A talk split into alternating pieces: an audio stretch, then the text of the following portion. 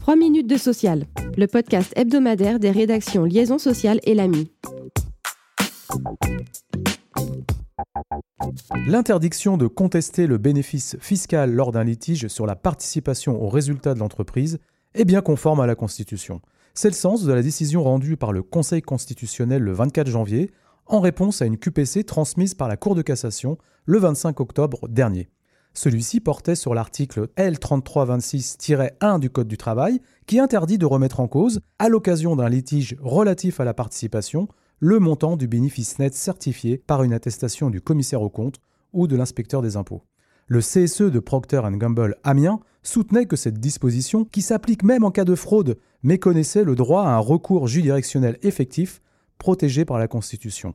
Un argument balayé par les sages de la rue de Montpensier, lesquels ont décidé de maintenir la ligne habituelle, estimant en effet que la disposition légale poursuit un objectif d'intérêt général. Le Conseil constitutionnel relève aussi que le montant du bénéfice net certifié par le commissaire aux comptes n'est pas à l'abri de toute contestation puisqu'il peut être rectifié à l'initiative des agents du fisc en dehors de tous les litiges relatifs à la participation aux résultats de l'entreprise. Optimisation logistique ou récolte illégale de données?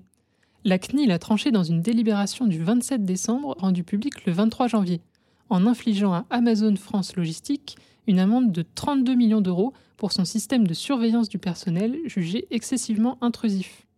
En cause, la mise en place d'un scanner permettant de suivre en temps réel l'exécution de certaines tâches assignées aux salariés, comme la préparation des colis, tout en gérant les stocks et les commandes dans ses entrepôts.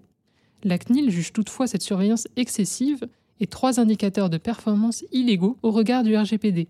Elle estime par exemple que ce système peut conduire les salariés à devoir justifier de toute inactivité, même de 3 ou 4 minutes, faisant peser sur eux une pression continue. La société a également été rappelée à l'ordre pour de la vidéosurveillance sans information et insuffisamment sécurisée. De son côté, Amazon conteste cette décision, plaidant que ce type de technologie est courante dans le secteur de la logistique et vise au contraire à faciliter le quotidien des salariés. La société pourrait exercer un recours devant le Conseil d'État.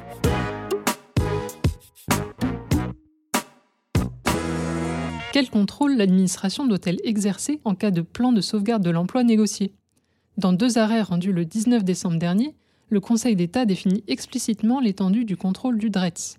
Il transpose ainsi sa jurisprudence en matière de documents unilatéral, mais prend soin d'adapter la solution aux spécificités tenant à la présence d'un accord majoritaire. Il en ressort que si les risques psychosociaux doivent être pris en compte lors de l'élaboration du PSE, les mesures de prévention et de protection de la santé et de la sécurité des travailleurs n'ont pas nécessairement à être inscrites dans le plan lui-même, lorsque le PSE résulte d'un accord majoritaire. L'employeur peut donc tout à fait démontrer qu'il a pris les mesures nécessaires au titre de son obligation de sécurité par le biais de documents complémentaires que l'administration devra prendre en compte dans le cadre de son contrôle. « 93%, c'est selon la sixième édition du baromètre Syndex IFOP sur l'état du dialogue social dans les entreprises, la proportion de représentants du personnel a estimé que leur CSE rencontre des difficultés à recruter de nouveaux élus. Parmi les premières raisons invoquées, le fait que cela prend trop de temps ou d'énergie et le manque de considération de la direction. Merci de nous avoir suivis. Pour en savoir plus, vous pouvez consulter le site liaisonsocial.fr.